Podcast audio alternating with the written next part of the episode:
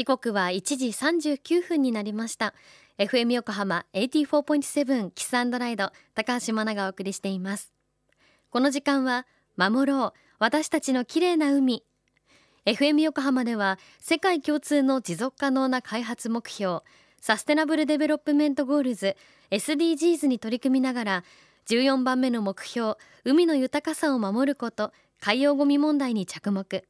海にまつわる情報を毎日お届けしています。今週は海岸の砂浜からプラスチックを拾い集めるスナフルを開発した松木光也くんのインタビューをお届けします。松木くんは現在鎌倉市に住む18歳。ビーチクリーンをする方ならもしかしたら松木くんが作ったこのスナフルを知っている方もいらっしゃるかもしれません。一体どんなものなのか教えていただきましょう。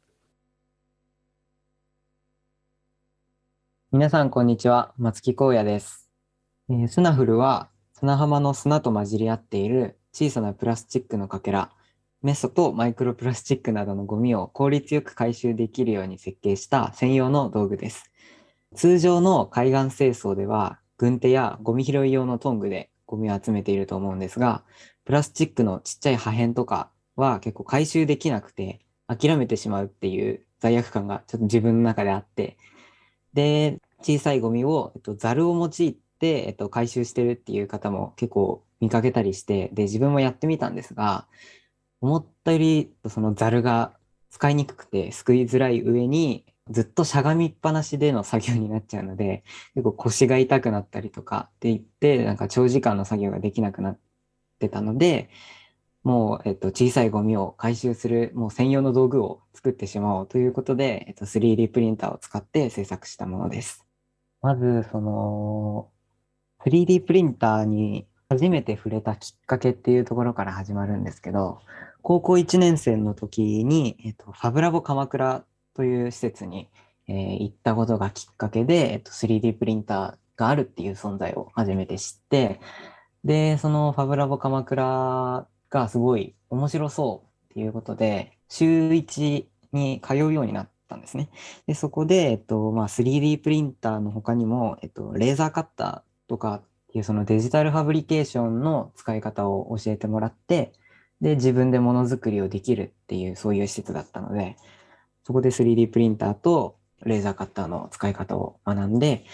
何か困ったら 3D プリンターで作れるんだっていう新しい見方が自分の中に生まれたのがきっかけで、スナフルをじゃあ作ろうっていうふうになりました。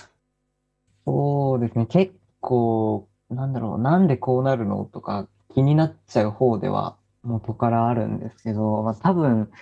家柄が結構あると思うんですけど、両親とも陶芸家をやっていて、で、父親がその陶芸家をやる前は、えっと、まあ、建築の仕事とか、で、母親は車のデザインとかをやってて、本当にもうものづくりが強い家系で足りないものがあったら全部 DIY とかもよく父親がやってて、っていうそういう姿をずっと見てきてるので、困ったらとりあえず作れないかっていう考えが自分の中に元からあって、で、まあその作る時のモチベーションといいますか、きっかけを探す時にやっぱり問題発見から作ろうっていう流れが一番自分の中でぴったりきたんじゃないかなっていうふうには思ってます。スナフルを発明した松木光也くんありがとうございました今手元にそのスナフルの写真があるんですがあの見た目はですね持ち手のついたバケツその側面とそこにこうザルのように穴が開いているようなデザインになっているんですけどこれねまたこう持ち手のところもすごく曲線が綺麗でこう松木くんのやっぱりこう作り手としてのデザイナーとしての才能も感じるようなそんな一つの、え作品になっていますね。でもかなり実用性もありそうです。さあ松木くんがどのようにしてこのスナフルの開発に至ったのか詳しくはまた明日ご紹介します。今日のインタビューは FM 横浜特設サイト海を守ろうから聞くことができます。松木くんのサイトへのリンクも貼っておきますのでそちらもぜひチェックしてみてください。FM 横浜では海岸に流れ着いたゴミなどを回収し海をきれいにしていくために神奈川守ろう私たちの綺麗な海実行委員会として県内の湘南ビーチ FM レディオ湘南 FM 湘南ナパサ FM 小田原のコミュニティ FM 各局。その他県内のさまざまなメディア団体のご協力を得ながら活動しています。また日本財団の海と日本プロジェクトの推進パートナーでもあります。